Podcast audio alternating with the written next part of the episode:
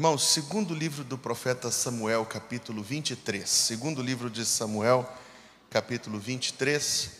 Enquanto você abre a sua Bíblia, permita eu compartilhar com os irmãos alguns motivos de oração e também algumas comunicações. Peço aos irmãos que continuem a orar pelo nosso irmão Dila e pelo seu pleno restabelecimento, a recuperação da, da cirurgia que fez na segunda-feira.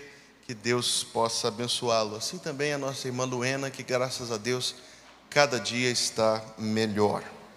Também compartilho com os irmãos, acho que alguns viram, um pedido de oração pelo ministério da PEC e pela igreja deste casal. Já tinha falecido o pastor Antônio Paulo, que foi presidente da PEC, e faleceu ontem sua esposa, irmã Ana Lúcia. É, lá no estado de São Paulo, nós recebemos a comunicação do pastor Dalierson. E eu peço que os irmãos se lembrem em oração.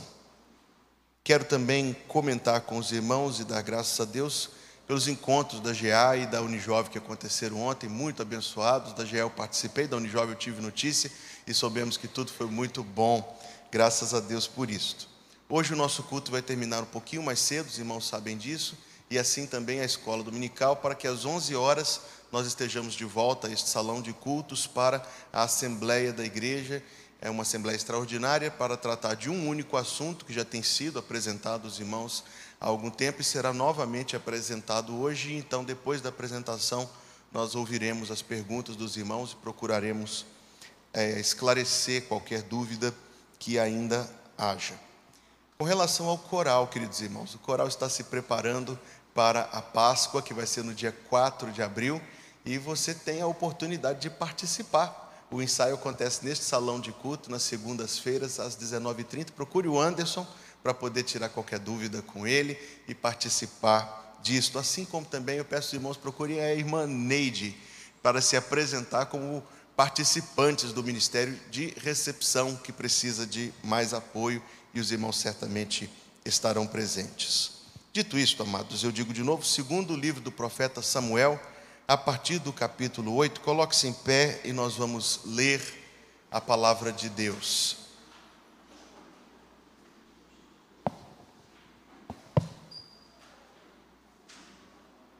onde está escrito a partir do verso 8: Estes são os nomes dos poderosos que Davi teve: Josebe Basebate, filho de Taquemone, o principal dos capitães. Este era Adino, o Esnita, que se opusera a oitocentos e os feriu de uma vez. E depois dele, Eleazar, filho de Dodó, filho de Aui, entre os três valentes que estavam com Davi, quando, os, quando provocaram os filisteus que ali se ajuntaram à peleja, e quando se retiraram os homens de Israel, este se levantou e feriu os filisteus até lhe cansar a mão e ficar a mão pegada à espada. E naquele dia o Senhor efetuou um grande livramento, e o povo voltou junto dele somente a tomar o despojo. E depois dele, Samá, filho de Agé, o Ararita, quando os filisteus se ajuntaram numa multidão, onde havia um pedaço de terra cheio de lentilhas, e o povo fugira de diante dos filisteus, este, pois, se pôs no meio daquele pedaço de terra e o defendeu e feriu os filisteus, e o Senhor efetuou um grande livramento. Também dos 30 chefes, três dos 30 chefes desceram, e no tempo da cega foram a Davi à caverna de Adulão, e a multidão dos filisteus se acampara no vale de Refaim. Davi estava então no lugar forte, e a guarnição dos filisteus em Belém. E teve Davi desejo e disse: Quem me dera beber da água da cisterna de Belém, que está junto à porta? Então aqueles três poderosos romperam pelo arraial dos filisteus e tiraram água da cisterna de Belém, que está junto à porta, e a tomaram e a trouxeram a Davi. Porém, ele não a quis beber, mas derramou-a perante o Senhor e disse: Guarda-me, ó Senhor, de que tal faça. Beberia eu o sangue dos homens que com risco que foram com risco da sua vida, de maneira que não a quis beber. E isto fizeram aqueles três poderosos. E o povo de Deus diz: Amém. Pode se sentar, que Deus nos ensine a Sua palavra. Este é certamente um texto bastante peculiar da Escritura, mas a boa palavra de Deus sempre traz algo de valioso para nós e da parte do Senhor em toda a página, linha e letra do bendito livro. Que seria de Davi se não fossem os homens que Deus colocou ao seu lado? Estes que são chamados de poderosos, ou outra tradução dirá os valentes. O que seria dele se não fossem esses homens que estavam ao lado dele nas lutas, no sofrimento, na perseguição, nas perdas e que estavam ao lado dele quando Deus o exaltou e que coparticiparam da bênção? Na verdade, o próprio Davi reconhecia que aqueles homens ao seu lado eram bênçãos de Deus na sua vida. Por isso ele os amava, por isso ele os honrava, por isso ele lutava por eles, por isso ele procurava ser uma bênção na vida deste livro.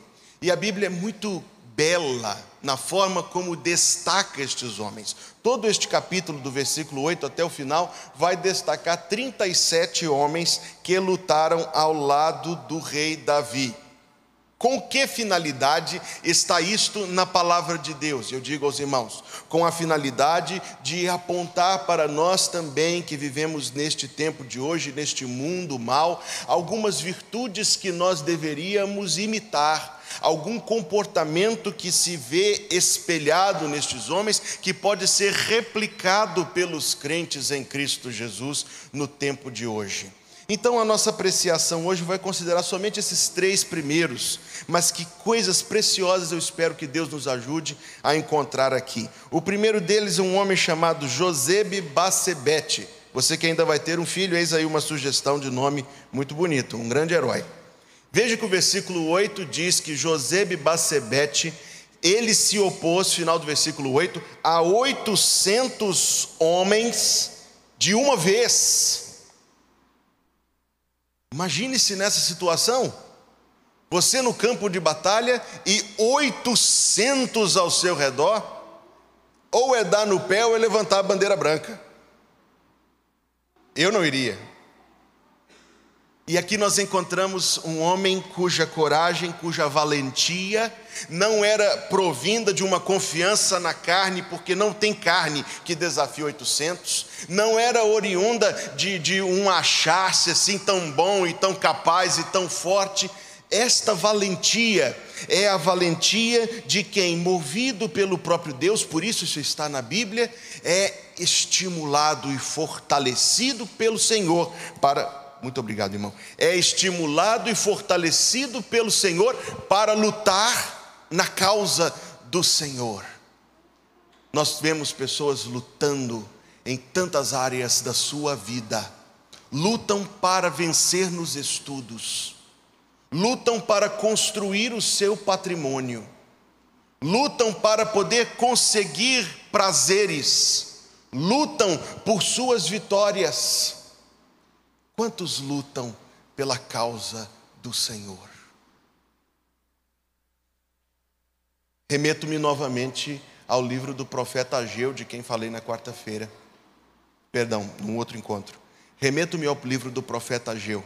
O profeta Ageu, por meio de quem Deus falou que o povo vivia em casas apaineladas, que significa casas com painéis, belas residências modernas e luxuosas residências para aquele tempo, enquanto o templo de Deus permanecia arruinado.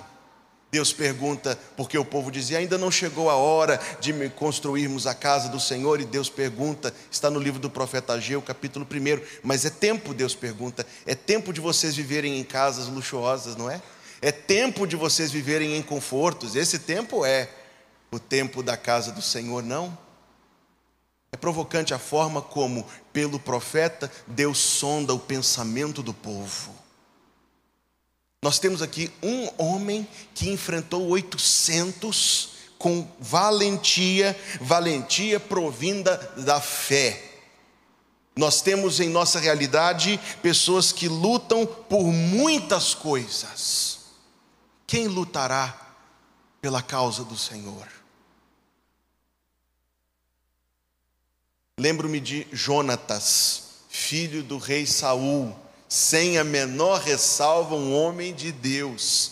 Jonatas, uma vez, diz-nos o livro primeiro do profeta Samuel, capítulo 14, foi com somente o seu ajudante, o seu portador de armas, e subiram uma, uma colina tão elevada que eles foram ah, escalando para chegar do outro lado e atacar um acampamento dos filisteus. E a Bíblia diz que aquele, é, aquele servo de Jonatas hesitou, por serem tantos os filisteus e eles somente dois.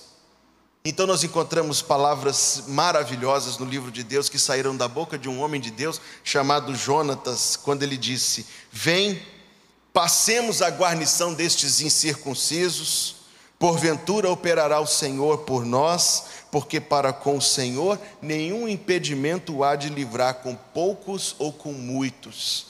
Como eu gosto deste versículo. Ele diz: Para Deus não é difícil, para Deus não é impossível, com poucos, com muitos, a vitória é do Senhor. Eu quero frisar este mesmo ponto.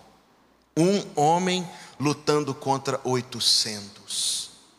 Nós lutamos por tanta coisa na nossa vida lutaremos, lutaremos, irmãos, a causa do Senhor, lutaremos pela nossa santificação, lutaremos pela salvação de mais alguns dos que estão perdidos, lutaremos pela expansão do reino de Deus. Como não pensar nisto e não ouvir também a fala do rei Davi que disse: Não oferecerei ao Senhor sacrifício que não me custe nada. Lutaremos. Que Deus permita que a resposta seja sim, porque será com grande poder do Espírito Santo. Veja o segundo retrato que este texto apresenta no versículo número 9. E depois Eleazar, filho de Dodó, filho de Aui, e veja que o texto diz que este se levantou no versículo 10, feriu os filisteus, note esta expressão, feriu os filisteus até cansar a mão, e a mão ficou aderida, agarrada, pegada à espada, como que tomando o formato do, do punho daquele objeto, endurecida, de tanto que ele lutou. E nós imaginamos, porque este é o comportamento humano natural, que tantos outros teriam jogado a toalha. Não diz quantos ele matou, mas diz que por esta disposição, diz que por apresentar-se desta forma, disse que por este agir dele, sem dúvida um agir uh, provindo do Espírito Santo, o Senhor efetuou um grande livramento. Ora, meus amados irmãos, que grandes coisas Deus faz.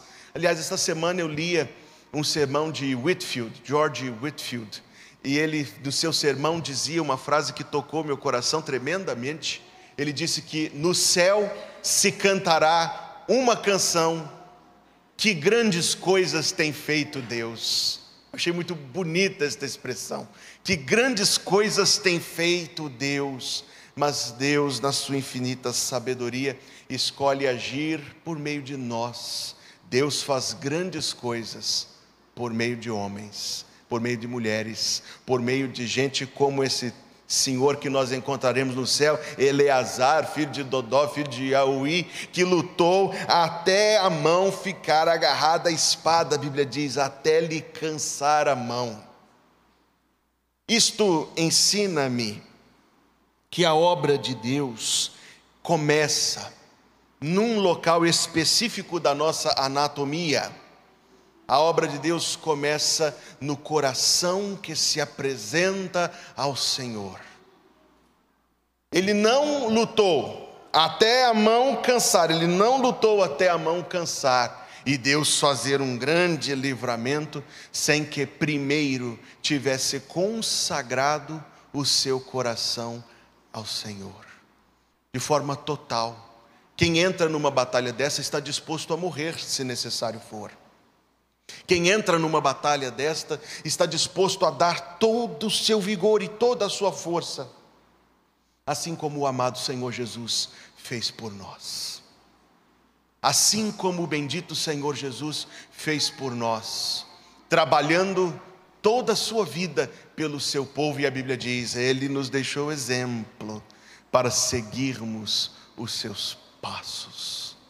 Veja que luminar, veja que exemplo a palavra de Deus coloca para nós, segundo Samuel capítulo 23, versículo 10, que este homem se levantou e lutou até a mão cansar e ficar aderida, agarrada, fechada, endurecida a espada, e naquele dia fez o Senhor um grande livramento. Deus faz grandes coisas.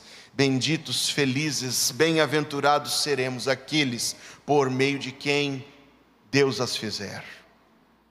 Um terceiro homem aparece nesse texto, no versículo 11, chamado Samá, filho de Agé, o Ararita.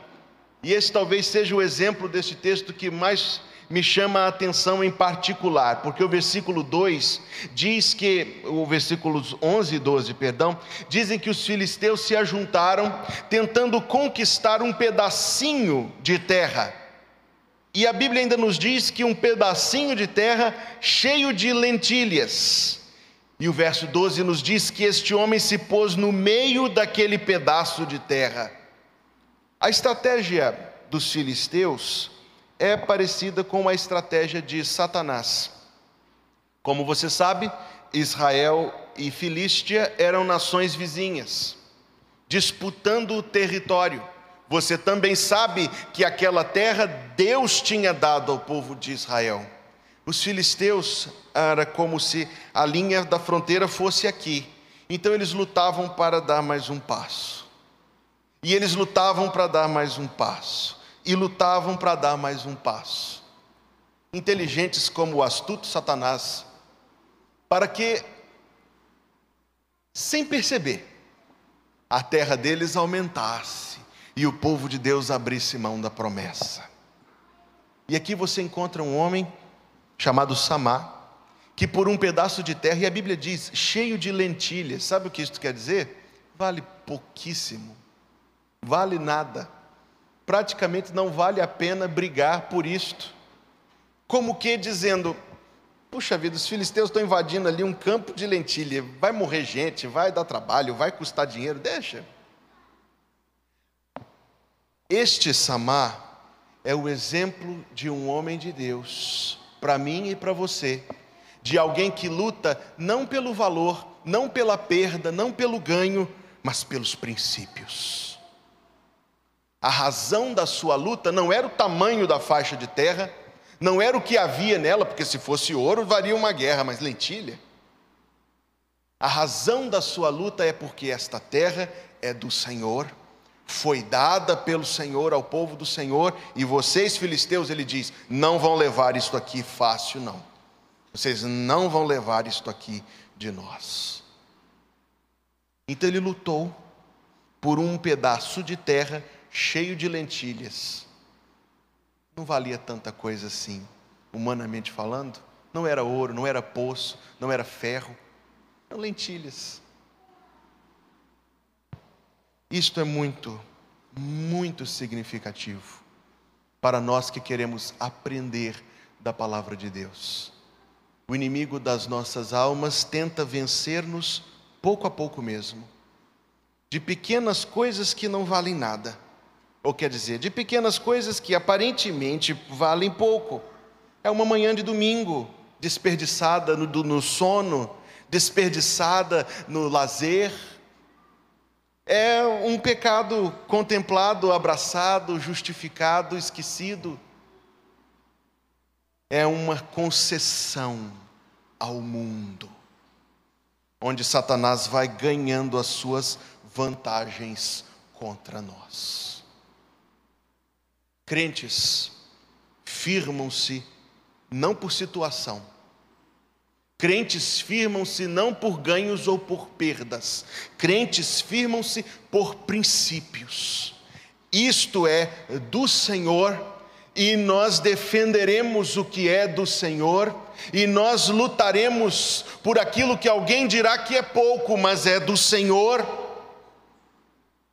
Não é assim, meus amados irmãos, que a história deste Samar se apresenta a nós e por causa dele não ter cedido nos seus valores, e é aqui que jaz a questão mais pulsante, porque é a, a, grande área em que todos somos acossados e assediados neste mundo de hoje, a que nós façamos concessões aparentemente pequenas na vontade de Deus para as nossas vidas, nos ensinamentos da Escritura Sagrada, e assim, por faixa de terra por faixa de terra, por faixa de terra, passo a passo, pouco a pouco, o inimigo solapa e destrói e arruína uma alma. Crentes seremos firmados em princípios, e por causa disto, ele o defendeu, feriu os filisteus, e o Senhor efetuou um grande livramento, lição preciosa para nós. Firmemo-nos na palavra, Deus será o nosso defensor. Firmemo-nos na vontade de Deus, e Deus proverá. Ele estava lutando por um campo de lentilhas, eu não posso deixar de frisar isso de novo. Ninguém, ele estava lutando sozinho, outros não se dispuseram a lutar aquela batalha, mas Deus se dispôs. Não havia quem lutasse ao seu lado, mas Deus estava ao seu lado. Irmãos queridos, vivamos por princípios sem recuar diante das críticas deste mundo. Vivamos pelos valores da Escritura, defendendo mesmo aquilo que para o mundo parece irrisório, firmes no que é do Senhor, a tal ponto de a Escritura nos advertir: não sejamos como Esaú, que vendeu a sua bênção por um prato de comida. Mas é o mesmo? Quantos Esaús há no mundo hoje? Quantos? Quantos? são os Esaús que continuam a trocar os privilégios que Cristo derramou sangue para nos dar por trivialidades mundanas. São Esaús.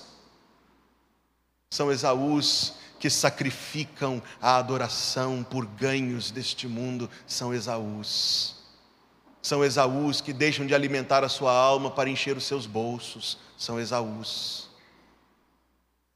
A Bíblia diz: ninguém seja como Esaú. Nós temos um homem que lutou contra 800 de uma vez. Nós temos um homem que lutou até a mão endurecer. Nós temos um homem que defendeu um pequeno lote cheio de lentilhas que não valiam tanto assim.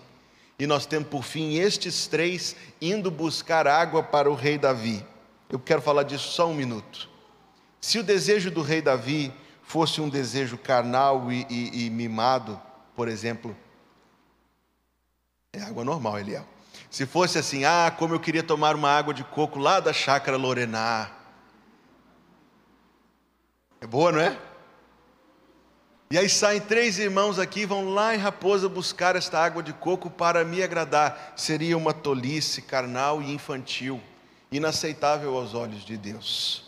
Seria uma concessão a uma vaidade, ainda que seja de fato uma água muito boa. O desejo de Davi não era por água ali. Não, não, não, não, não pensemos em Davi desta forma. O desejo dele, na verdade, era que ele estivesse livre daquelas lutas que ele estava atravessando. O desejo dele era que ele pudesse estar lá em Belém, a cidade dele, com seus pais, com a sua família. O desejo dele era por tempos de paz, expressos num copo d'água. Como eu queria estar lá em paz com as pessoas que eu amo para poder tomar da água daquele lugar. Aqueles homens ouviram aquela palavra, se compadeceram dele, de tal forma que disseram: não, pelo menos a água nós vamos lá buscar.